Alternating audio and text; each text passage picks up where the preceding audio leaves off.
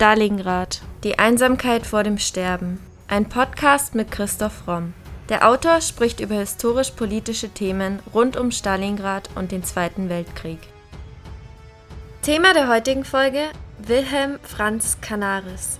Ein Spion mit Gewissen.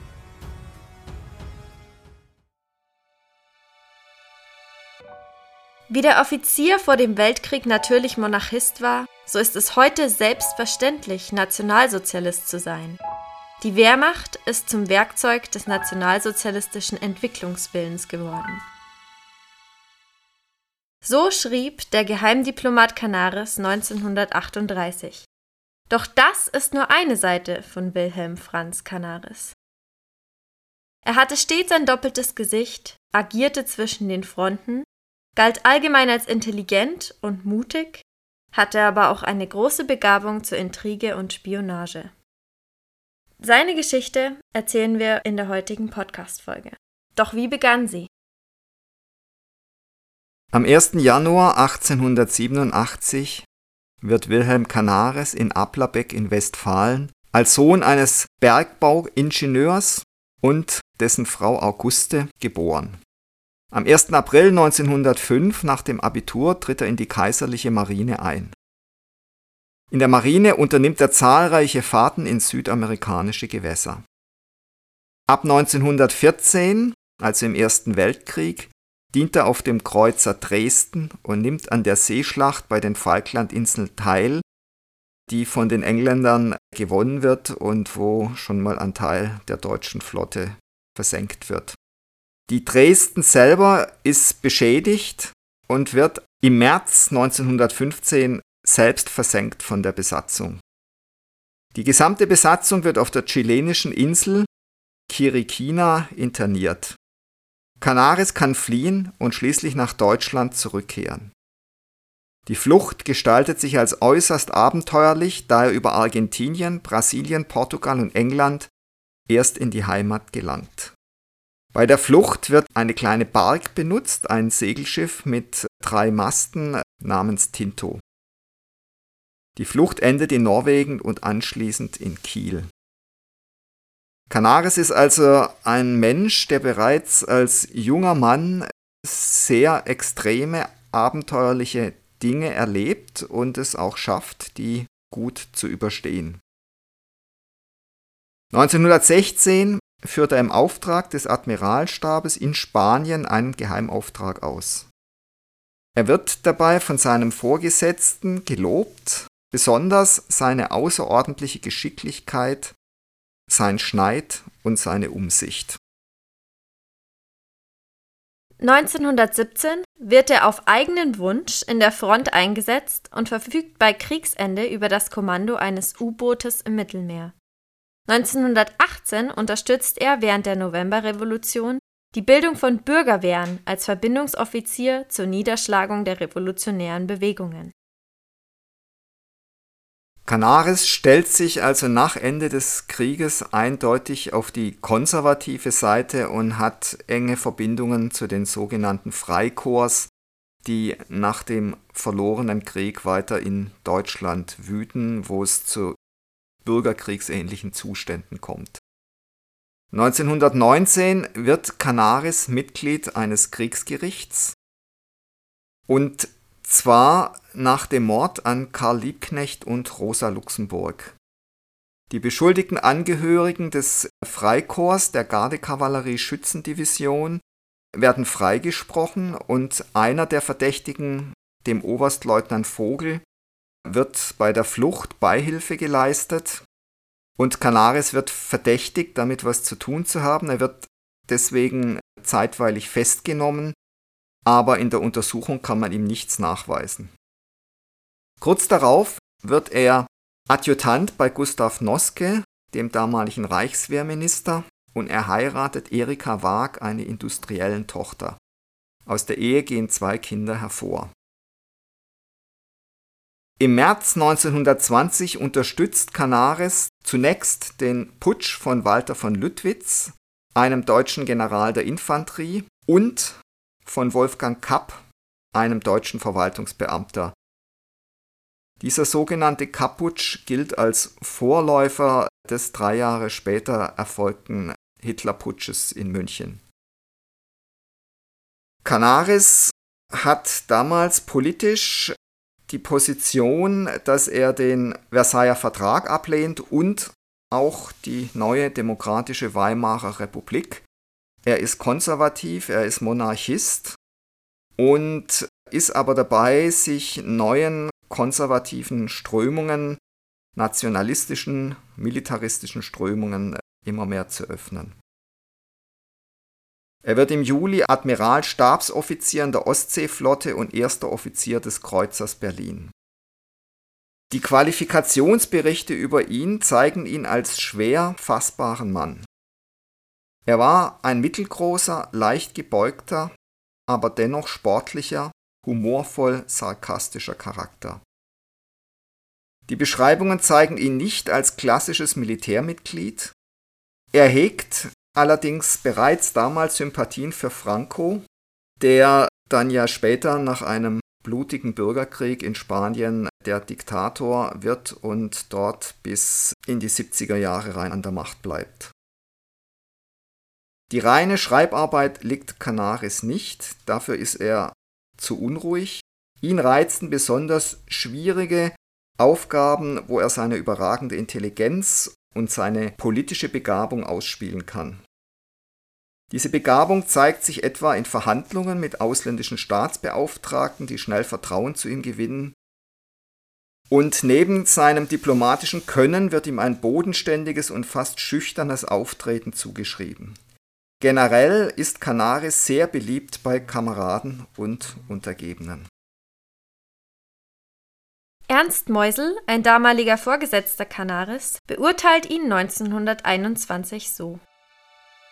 Mit zielbewusster, unermüdlicher Arbeitskraft, umsichtigem und klarem Urteil, energischem und doch bescheidenem Auftreten, sicherer und vorausschauender Organisationsgabe hat er unter den schwierigen Verhältnissen an den Erfolgen im Wiederaufbau der Manneszucht und der Lösung aller militärischen Aufgaben und Bestrebungen des Stationskommandos hervorragenden Anteil. 1933 begrüßt Canaris zunächst die Machtübernahme der Nationalsozialisten aufgrund seines Antikommunismus. Zudem erhofft er sich, so wie viele andere Militärs und Konservative, eine Revision von Versailles.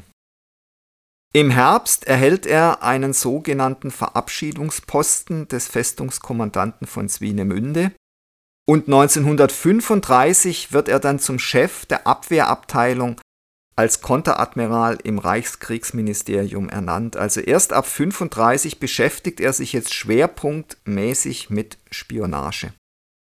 Sein Vorgänger, Kapitän Patzig, war mit der NSDAP in Konflikt geraten, wodurch es zur überraschenden Berufung von Canaris kam. Seien Sie ganz beruhigt, mit diesen Jungens werde ich schon fertig. Zitat von Canaris auf die Warnung seines Vorgängers bei der Amtsübernahme vor der SS.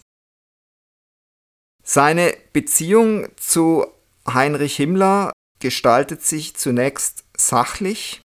Die Zusammenarbeit war auf beiden Seiten zweckgebunden. Dahinter stand der Wunsch von Canaris unterrichtet zu sein. Persönlich war das Verhältnis zwischen Himmler und Canaris immer kühl. Über Hitler sagt er in dieser Zeit, er ist ansprechbar und sieht etwas ein, wenn man es ihm nur richtig vorträgt. Und aus der Zeit stammt auch ein Zitat, ein weiteres Zitat von ihm. Wer ein wirklich guter Soldat ist, der wird auch ein guter Nationalsozialist sein. Also nach außen gibt er sich hier als ein treuer Parteigänger und als ein treuer Untergebener des Naziregimes. Zwischen 1936 und 1938 distanziert Canaris sich immer mehr vom NS-Regime durch Hitlers Kriegsvorbereitungen und weiteren tiefen Einblicken der verbrecherischen Ziele und Methoden der NSDAP. Er bleibt dennoch überwiegend kein Gegner der Nationalsozialisten und sieht sich dem zunehmenden Druck des Sicherheitsdienstes ausgesetzt. Der Chef des Sicherheitsdienstes, Reinhard Heydrich, ist mit Canaris in einem Konkurrenzverhältnis aber befreundet. Dennoch schreibt Canaris im Herbst 1937 an Patzig, von oben bis unten seien sie alle Verbrecher, die Deutschland zugrunde richten. Kein einfaches Verhältnis. Es geht Canaris so, wie einigen anderen intelligenten Menschen im Dritten Reich, die zu Macht und Ansehen gekommen waren. Auf der einen Seite sehen sie die Verbrechen der Nazis und sehen auch, dass das alles auf einen Abgrund zusteuert. Auf der anderen Seite will man natürlich aber auch seine Posten behalten, sein Gehalt, sein Lebensstil. Und so sucht man immer wieder die eine typische Ausrede, Zitat Canaris, es ist mein Schicksal geworden, wenn ich gehe, kommt Heidrich und dann ist alles verloren. Ich muss mich opfern. Seine Position spitzt sich aber weiter zu. 1938 Canaris nutzt nach der Fritsch-Blomberg-Affäre und den Rücktritten von Werner von Blomberg, ehemaliger Reichswehrminister und erster Generalfeldmarschall der Wehrmacht, und Werner Freiherr von Fritsch, ehemaliger Generaloberst, seine Position zur Planung von Widerstand in der Wehrmacht aus.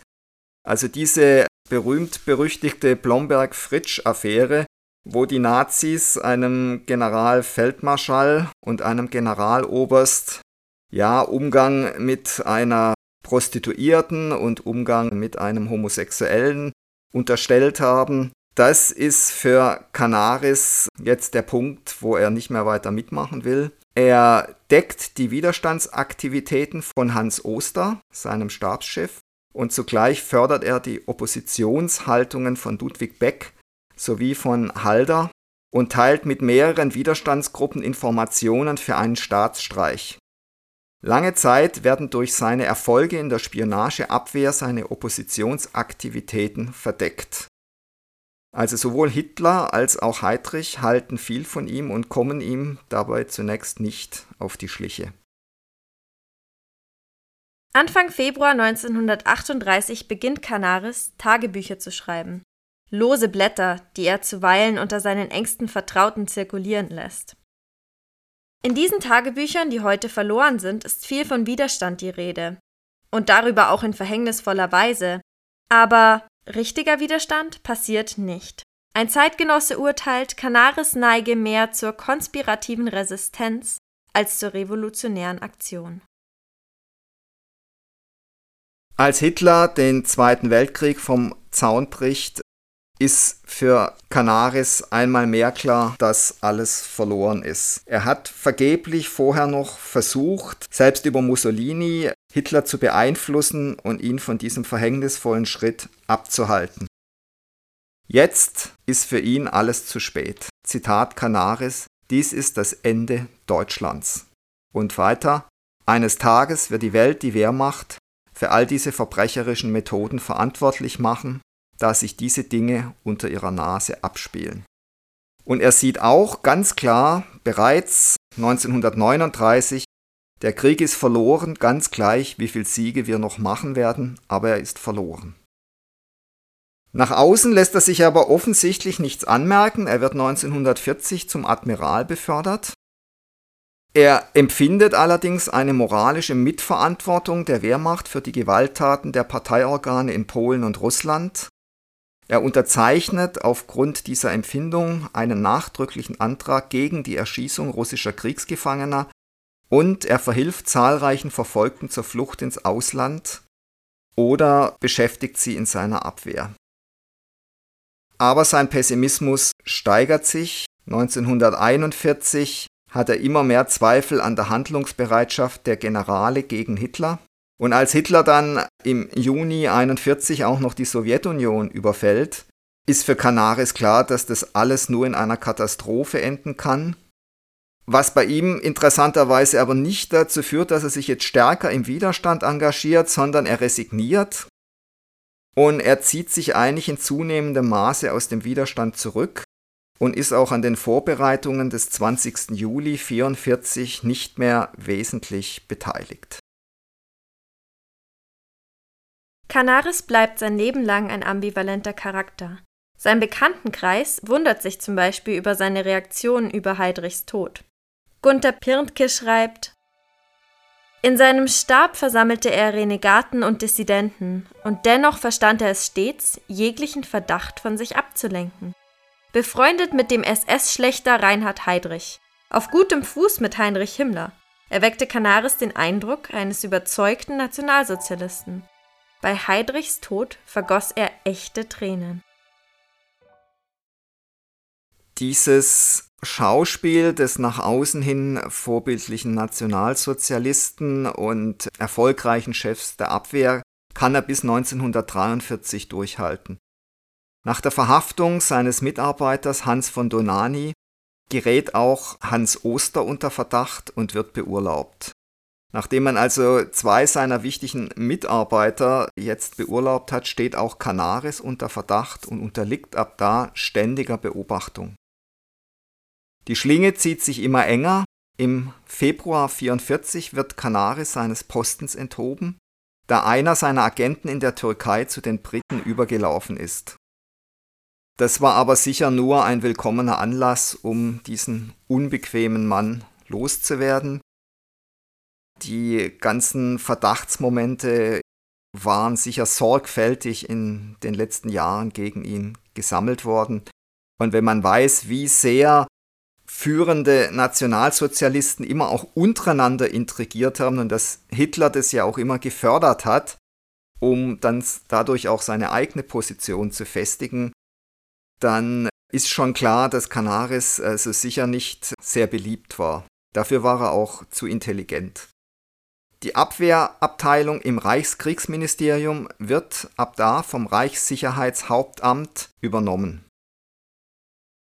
Canaris wird dann, und das ist wirklich eigentlich tragisch, nach dem 20. Juli 1944 verhaftet, mit dem er eigentlich nichts Wesentliches zu tun hatte. Also im Grunde wird er unter falschem Verdacht festgenommen. Er wird für was verhaftet, was er eigentlich nicht mitgemacht hat. Allerdings hat er eben schon seit Jahren natürlich eine Gesinnung gehabt, die sich gegen die Nationalsozialisten gerichtet hat. Also dieses Doppelspiel wird ihm jetzt eben durch den 20. Juli zum Verhängnis. Und bei Angehörigen von Widerstandsgruppen werden eben auch Informationen über ihn gefunden, es wird sein Name gefunden. Und das alles führte zu, dass Hitler sich von ihm verraten fühlt, besonders enttäuscht von ihm ist und er hat ihn dann auch zu einem besonders qualvollen Tod verurteilt. Und so wird Canaris 1945 am 8. April, ein Monat vor Kriegsende, wegen angeblichen Hochverrats verurteilt. Und am Tag darauf wird er qualvoll erhängt, kurz vor Einrücken der amerikanischen Truppen. Er stirbt gemeinsam mit Hans Oster und Dietrich Bonhoeffer, einem der bekanntesten Theologen und Widerstandskämpfer im Dritten Reich. Ort der Hinrichtung ist das Konzentrationslager Flossenbürg in der Oberpfalz und er wird von Angehörigen der SS gehängt.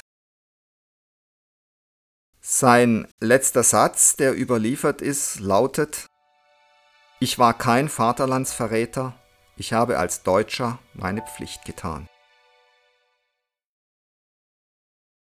Mit dem Ende von Canaris verliert sich auch die Spur seiner geheimen Tagebücher. Walter Huppenkoten, Jurist und NSDAP-Mitglied, soll sie angeblich restlos verbrannt haben, wenn man seinen Aussagen glaubt. Einige, meist Canaris Getreue in der einstigen Abwehr, taten es nicht. Sie glaubten hartnäckig daran, dass ihr listiger Chef doch Wege gefunden hatte, eine bis dahin unbekannte Kopie seiner Tagebücher an einem entlegenen Ort in Sicherheit zu bringen. So haftete bald Heinrich Hamann der Verdacht an, bei der Verbrennung der Canaris-Aufzeichnungen nahe dem Schloss Mittersill in Tirol die zweite nicht entwickelte Filmrolle an sich genommen zu haben und mit ihr in Richtung Hamburg verschwunden zu sein. Andere Quellen behaupten, die Tagebücher wären die ganze Zeit in einem besonderen Versteck des bayerischen Waldes aufbewahrt worden, was letztendlich aber nicht zutraf. Bis heute sind eventuelle Kopien der Canaris-Tagebücher nicht bestätigt und man weiß nicht, ob sie existieren. Gunther Pirntke schreibt, Bis heute sind die Urteile über Canaris Persönlichkeit höchst widersprüchlich. Der gefährliche Spionagechef, Canaris der Unterstützer des Widerstandes, Canaris der Kollaborateur und Karrierist, Canaris der Geheimdiplomat, der den Krieg beenden wollte. Fakt ist, dass Canaris stets mit mehr als einem Gesicht auftrat. Viele Historiker sagen rückblickend, er wäre Opfer seines eigenen Spiels geworden und hätte sich im Netz seiner eigenen Intrigen verfangen.